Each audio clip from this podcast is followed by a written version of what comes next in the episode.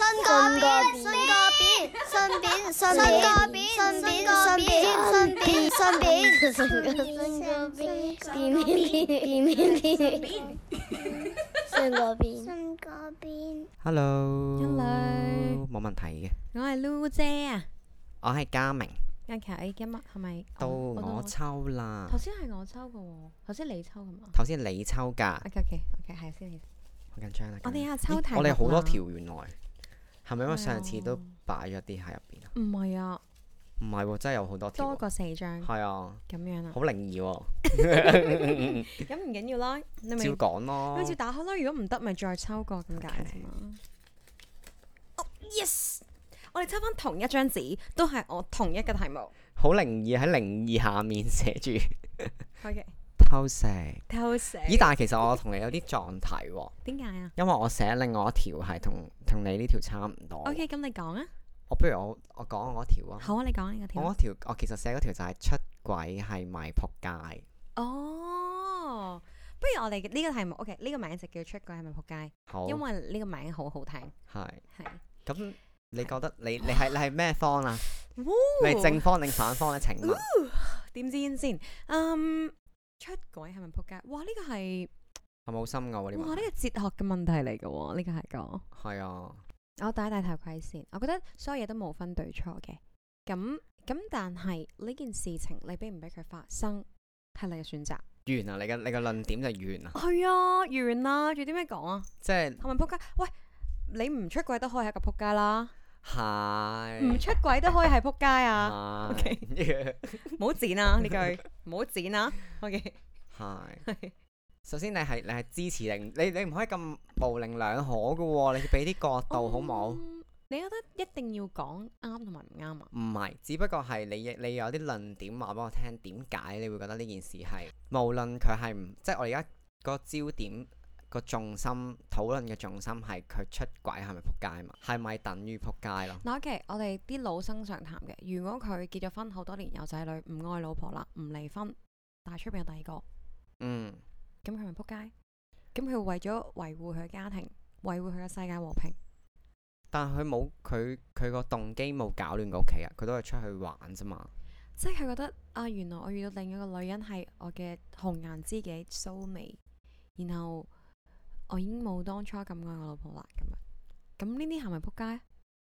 嗯，對於個老唔婆嚟係講首係仆街先首先，我覺得首先我我個論點咧就係係、呢句呢個，我論點就係人係會變嘅，我相信。嗯，係啊，即係你無論你係咩情況或者喺誒誒咩狀態，即係無論你單身也好，或者你拍拖結婚也好，人係必然係會變嘅。呢樣嘢係啊係你冇辦法去改變係到一個人變嘅呢個事實。我係覺得出軌某程度上係因為佢變咗咯，係。佢唔係唔中意呢個人，佢可以咁同你時之都間中意你呢個人，而家但呢句係答案都係模棱兩可㗎。但係我覺得嗱，我自己嘅角度嚟講咧，出軌未必係一個仆街嚟嘅，嗯只不過係你喺咩時候遇着咩人咯。係有時候兩個人相遇係好好冇辦法噶喎、咁即係 OK，咁我哋嘅定義其實就係我哋兩個都覺得出軌唔係仆街啦。呢個係我哋嘅。咁我哋冇嘢可以因為你討論噶喎，咁樣可以完結噶咯，三分鐘完噶咯呢件事。唔係，咁啊有啲乜嘢你覺得係？首先我哋不如由由一個道德底線開始討論啦，哎呀，我係道德保羅，係我即覺得保係羅你覺得你你覺得組長。你覺得誒喺道德嘅範圍內嗯，出係軌呢件事，你點樣睇呢？不如咁啦，我就覺得係你將呢一個傷害性減到最低。嗯，我哋唔好講，OK。對於我嚟講呢，就冇話咩道唔道德嘅，但我只係覺得係誒、呃你唔好傷害一個你曾經都深愛嘅人，嗯或者你將個傷害減到最低。咁、嗯所以我啱啱先講嘅就係、嗯，發唔發生係你自己選擇嘅，嗯係啦。同埋我會覺得誒、嗯如果你喺未有成家立室之前，即係你唔係有結婚有老婆仔女，其實都仲我覺得仲還還好咯。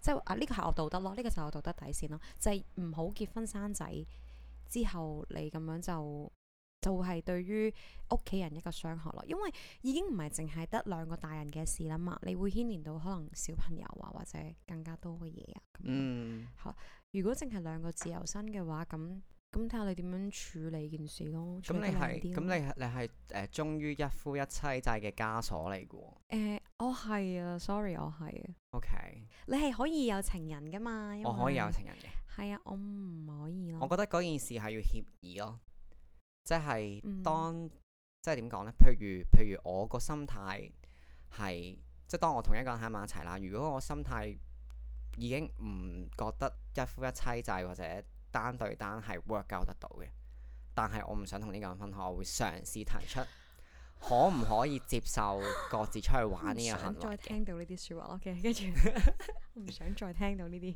呢個嗯係呢個係我覺得誒、呃、對對方嘅尊重先啦，即係如果兩兩方面都可以接受嘅，嗯原來咁如果淨係單方面，因為呢個世界已經去到想提出呢件去到 open relationship 嘅情況嚟係㗎啦嘛，即係呢個時代係就係可以接受到，同埋你而家幾肚餓咁意識到人嘅時代，你冇辦法避免㗎喎。首先我我而家係可以接受到呢樣嘢先嘅， 真係㗎，我我係咁，我都係講嗰句啦。你冇俾我知咯，我都係講嗯翻嗰句啦。總即之係你你你叻，你呃我一世，你冇俾我知咯。我我我近即係經過上次嘅情商之後，我發現呢嗱，OK，大家留意翻，佢已經係講上次嘅情商啦，佢已經唔係再講情商緊啦。係係啦啦，即係我上次嘅情商之後發現 呢，我係可以學習去誒、呃接受另外一半有情人嘅。第一樣嘢，但係第一樣嘢就你係、被訓唔係練我過以前出嚟即係我我上一段關係係唔可以見到嗰個人咯，即係我嘅底線係，即係唔好喺我對眼裏邊見到呢一個人同你相處，呢個係我底線，我個 OK，極限嚟嘅。你而家係可以啦，可以一齊食飯。我而家我覺得我可以一齊食嗯 Oh 飯 my 我可以 God，好法乜嘢國人係咯嘅法星期六日有 lover 嗰啲嗰啲狀態嘅，好法國人喎，真嗯，係。即坐係我埋一齊發現食原來飯我可以學到呢一個觀念點解俾啊自己，因為點樣可以做人出嚟係自由噶嘛。人係真係自由嘅。但我覺得當然前提係大家係經過雙方夠了解對方，你先做到呢件事啦。即係如果裏邊係嗯純粹，因為我覺得嗱，你呢個題目係偷食，係偷食係你偷偷地去食啊嘛。係。咁而家我唔需要你去偷食啦，我俾哦你，OK，擁有你一嗰個個你嗰個情係大家有啊有共識嘅，係啦，你而家有共識嘅。係啊，大家有協調過嘅，我覺得嗯係 O K 嘅，即係我冇辦法阻止呢件事發生先啊係第一樣嘢，嗯同埋誒，就算佢話冇，我都覺得佢會有先啦。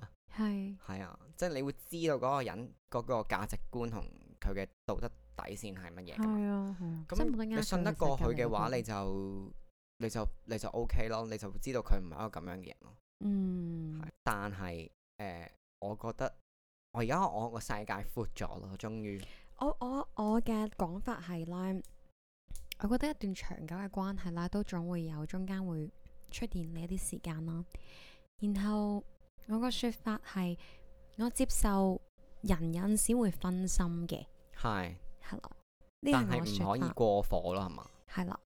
即係我接受人會分心啦，或者我哋一齊耐咗啦，或者你突然間工作上或者你喺條街度執到，你覺得哇佢你哋好有 sparks，好來電，或者佢好有趣，或者誒佢、好似好好明白我嘅感受，或者我哋好求其。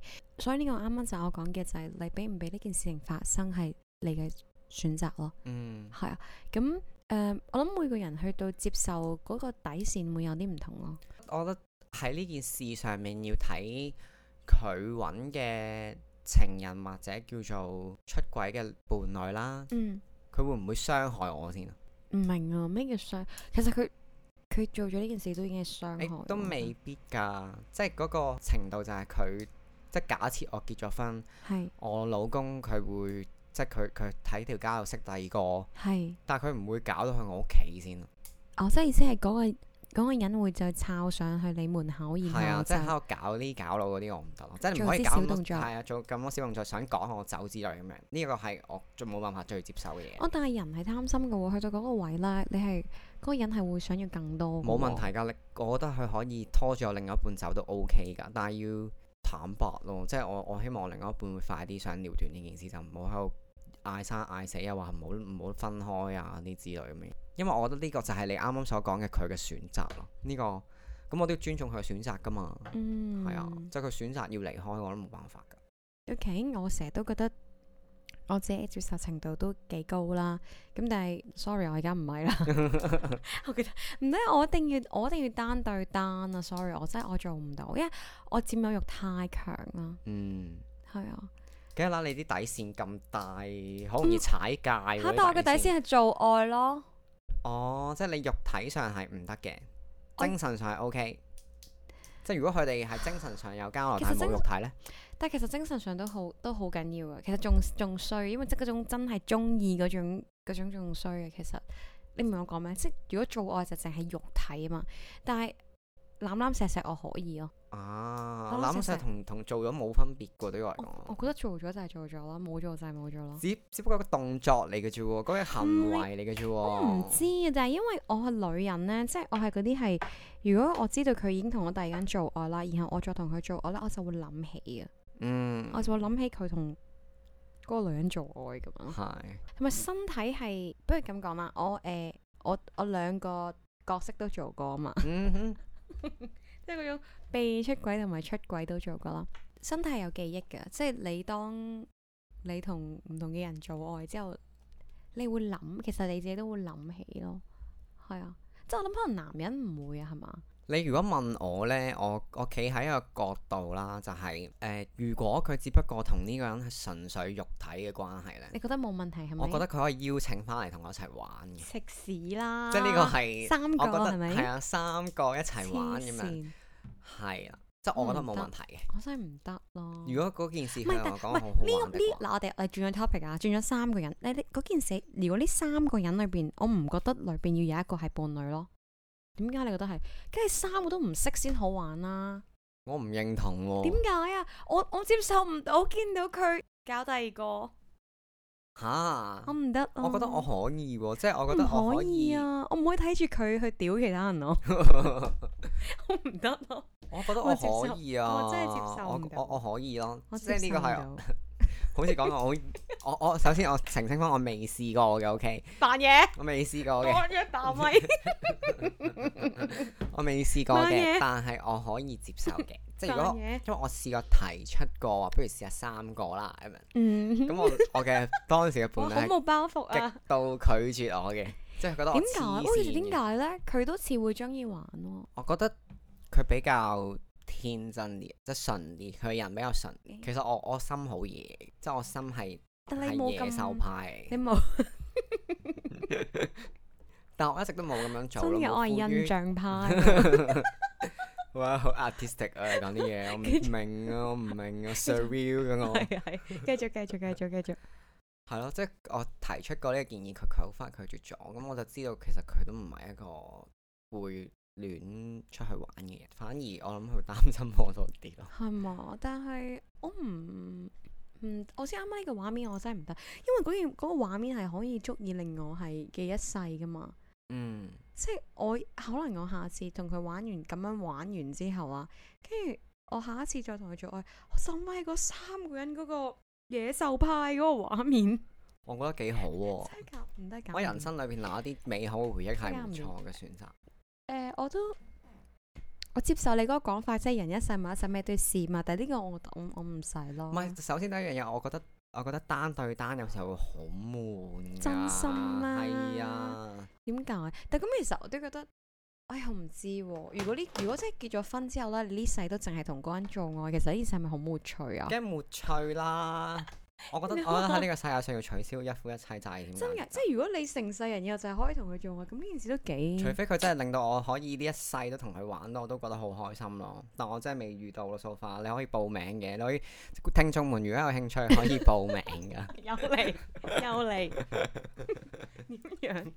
我我覺得我覺得無傷大雅嘅，即係有時候可能三個一齊玩會有啲試咗新嘢出嚟 呢。同埋例我覺得如呢我覺得啊例唔係你如諗下，三個會有一個人唔知做乜個，四個啊不如，唔會我覺得四個幾可以交換喎、如果如果我有出邊有個 lover，我另外一半都有個 lover，我都唔會介意呢件事發生嘅喎。我覺得四個交換好似即係冇唔會有一個唔知發生咩但事啊係，我我哋會撞 number 咯，咁我點同個另一齊搞啫？唔係兩個一交換咯。哦，咁都 OK 嘅。啊，而家唔係講緊，係喎係喎係喎。你而家唔係明白講緊兩對情侶嘛？係啊但你唔係係啊講緊淨係你哋自己玩啊嘛，係你一齊玩啊嘛，係係係咪咯，係都得嘅，我 OK 啊，咪咯，我可以啊。我我我覺得我接受得到嗰啲嘢，係。但我都有講字嘅時候，我唔得啊， 你應該唔得啦。我唔得你咁啊鬼煩。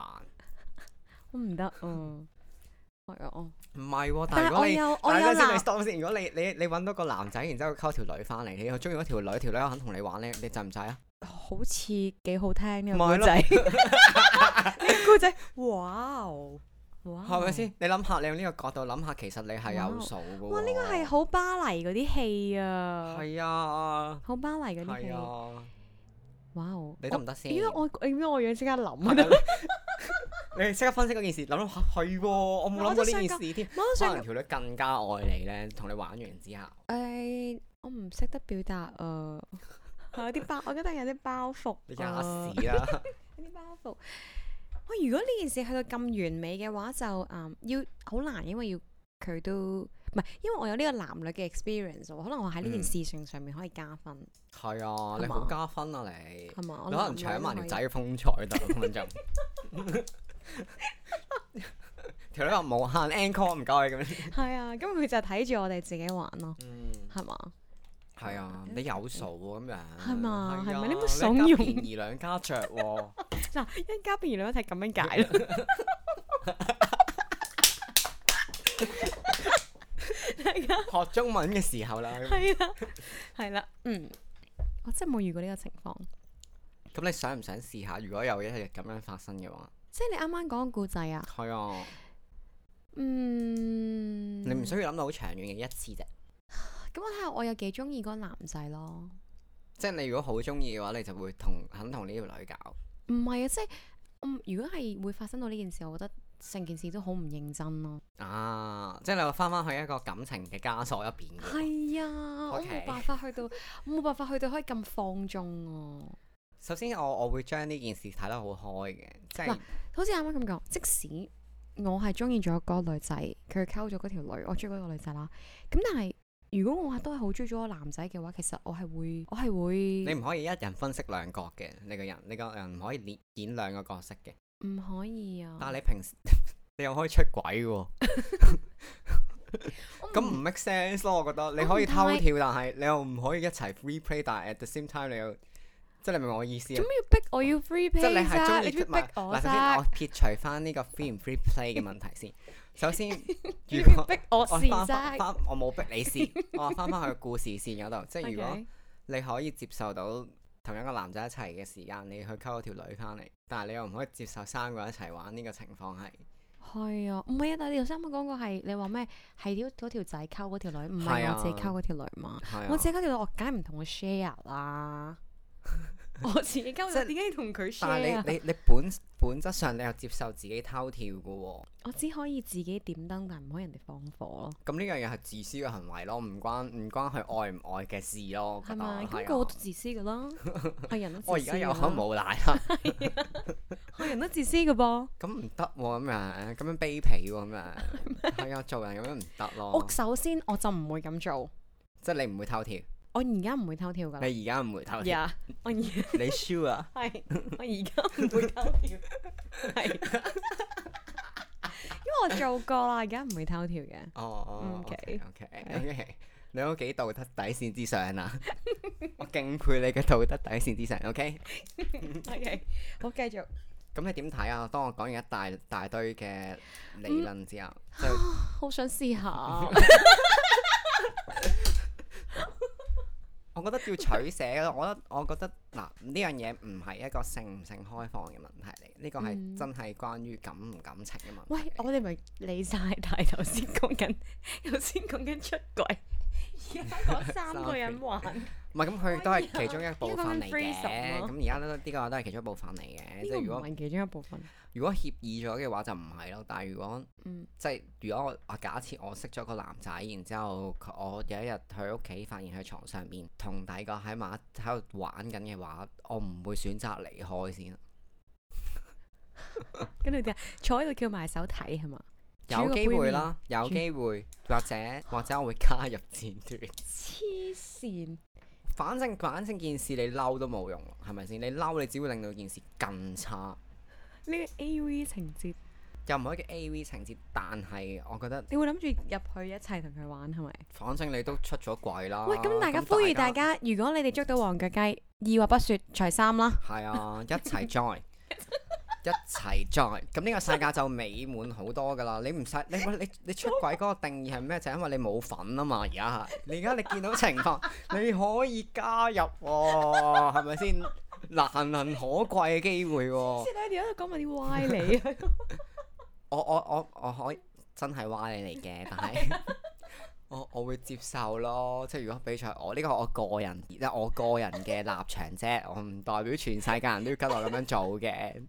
唔知道唔知道咧，究竟話說咧，我哋有累積咗五百幾個嘅收聽率啦。其實我都好想知，究竟呢五百幾個人裏邊咧，佢哋係一啲誒、呃保守嘅人啦，定係都可我諗以各有噶，即係保守嘅人會聽下，哦，原來呢個世界有呢一種人咁存黐線在，嘅係啊，即係會唔會啲人聽完之後覺得我哋真係好癲呢？咁樣會唔會咁樣覺得嘅咧？其實我覺得可以俾多啲視野佢哋嘅，即係你唔需要係嘛跟住我哋個人生方向走，咁每個人嗯生活都唔同係，我就係屬於嗰啲誒做錯事會浸豬籠嗰一派 咯。你自己浸自豬 籠。所以我覺得我唔得咯，即係你啱啱講嗰啲一齊 join 嗰啲真係唔得， 但係呢個好笑，唔係呢個呢、個。 首先，我覺得呢個角度係好嶄新嘅。點解？我覺得呢件事係啊一啲都唔擔心咯。點解啊？其即係實如我果真係咁樣講，我下次執咗頭髮嘅時候，哇！我正我中意長頭唔髮咁樣同佢你講。咁樣又係唔咪同喎，呢個情況唔同喎，呢個情況係佢食咗啊嘛，哦，嗯，OK。你明唔明啊咪？即係佢話佢咁啱係條長頭髮 OK 啦。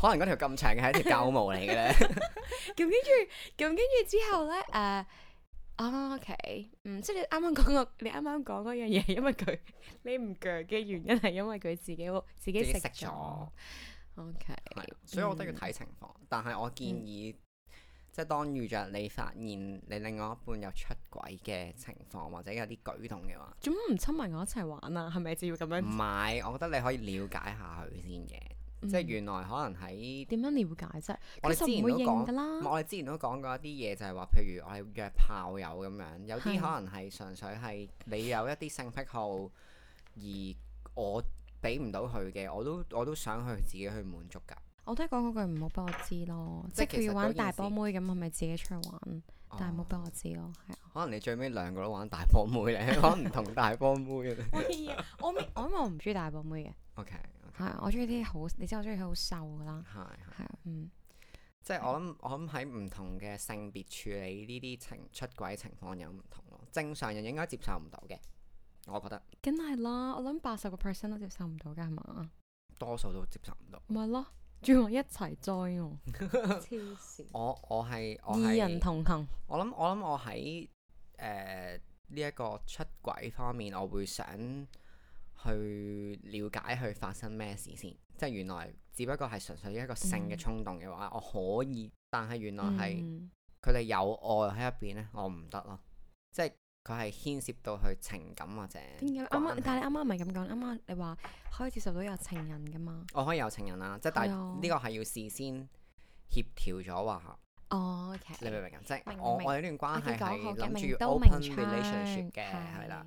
你而家講嗰個係你發現佢出軌，係啊啦。咁咁，我覺得我喺當下要處理嘅嘢就係我可唔可以扭轉一段關係先，即係將呢段關係由單對單，我原來我 turn 可以 turn 去 open relationship 嘅，嗯，咁我哋咪試下咯。即係我哋人可以有好多唔同方式去去選擇一段關係點樣發生噶嘛？你明唔明啊？係，我明，我我聽緊，係啊我思考緊，係啊係。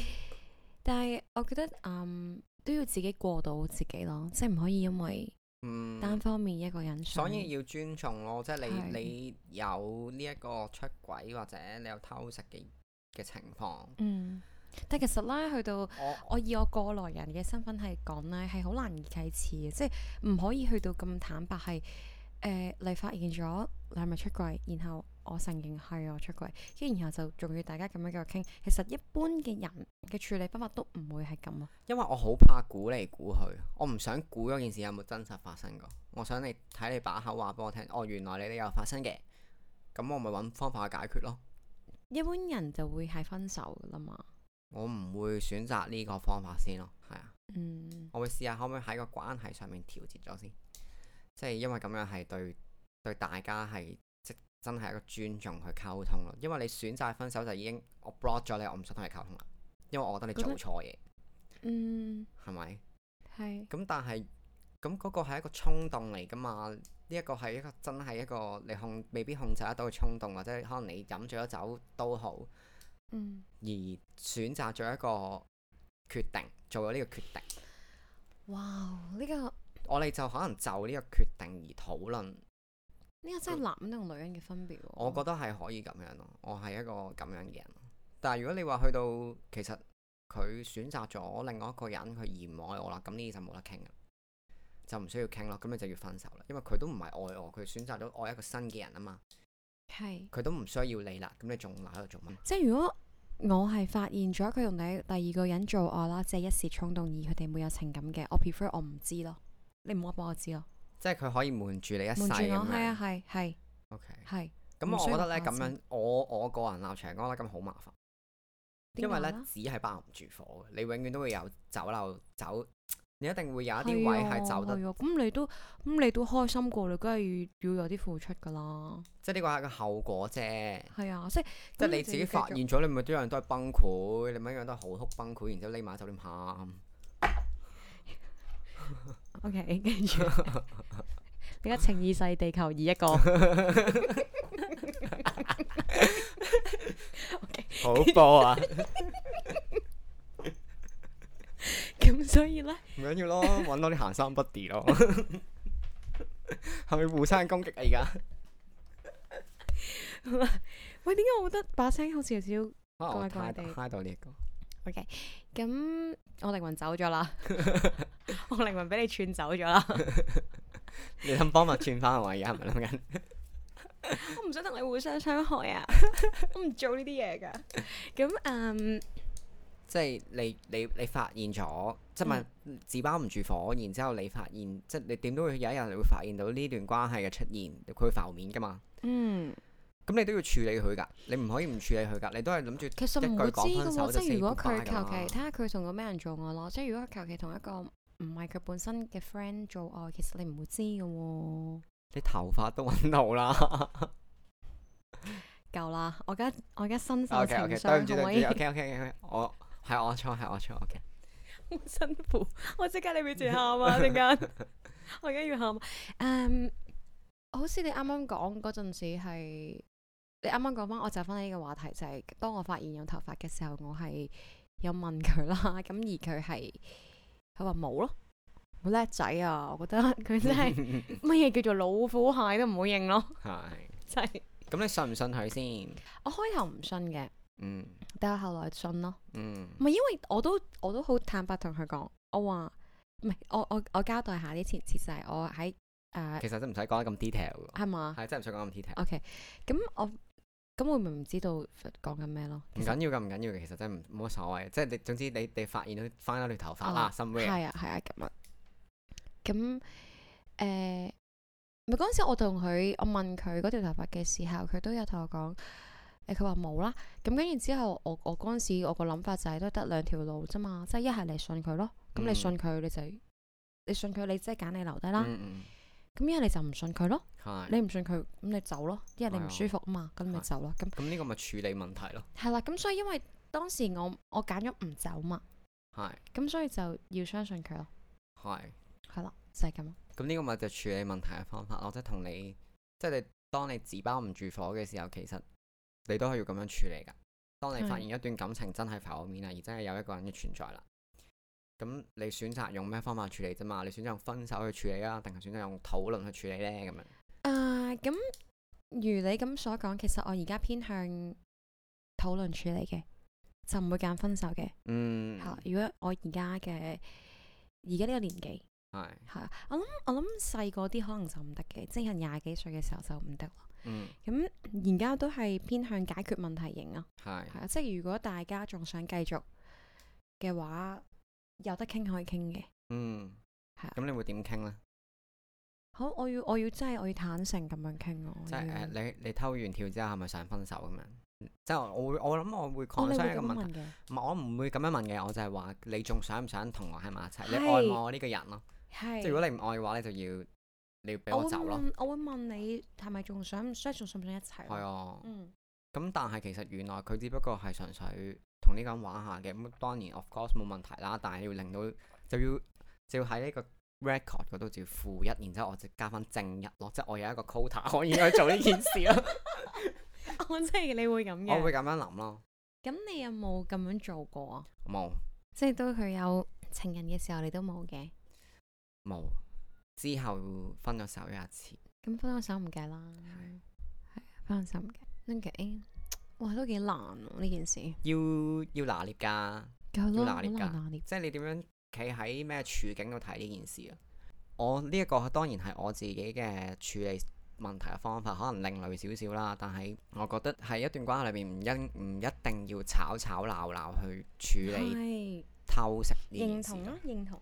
喂，但係我想講呢，我我而家個諗法係咧，即係如果我好中意佢呢，其實我真係唔會搞咁多嘢嘅喎。係當然係啦啊，，即係好似例如話啱啱，正如你啱啱講嘅，你發現到佢有情人，而你啱啱講嘅正一負一，但係你最後其實你都冇啦。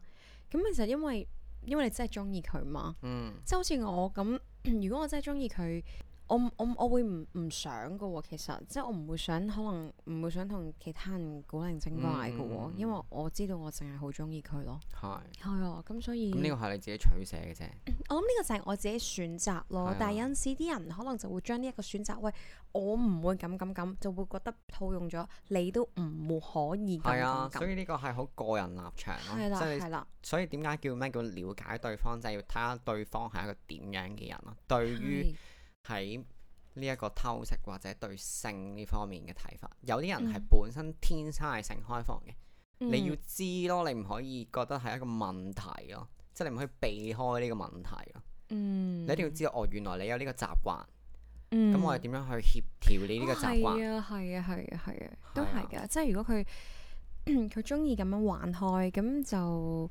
帶眼識人咯。即係一係你你哋講講好咗，講好，嗯即係大家有溝通咯。嗯嗯係， 但可能係因為對方知道佢比較保守，跟住又可能會又唔敢講，驚佢會接受唔到嘅喎。嗯，所以其實雙方即係雙方兩面都要去了解嗰個人適唔適合做你伴侶嘅前提，就係佢係一個點樣嘅嗯人咯。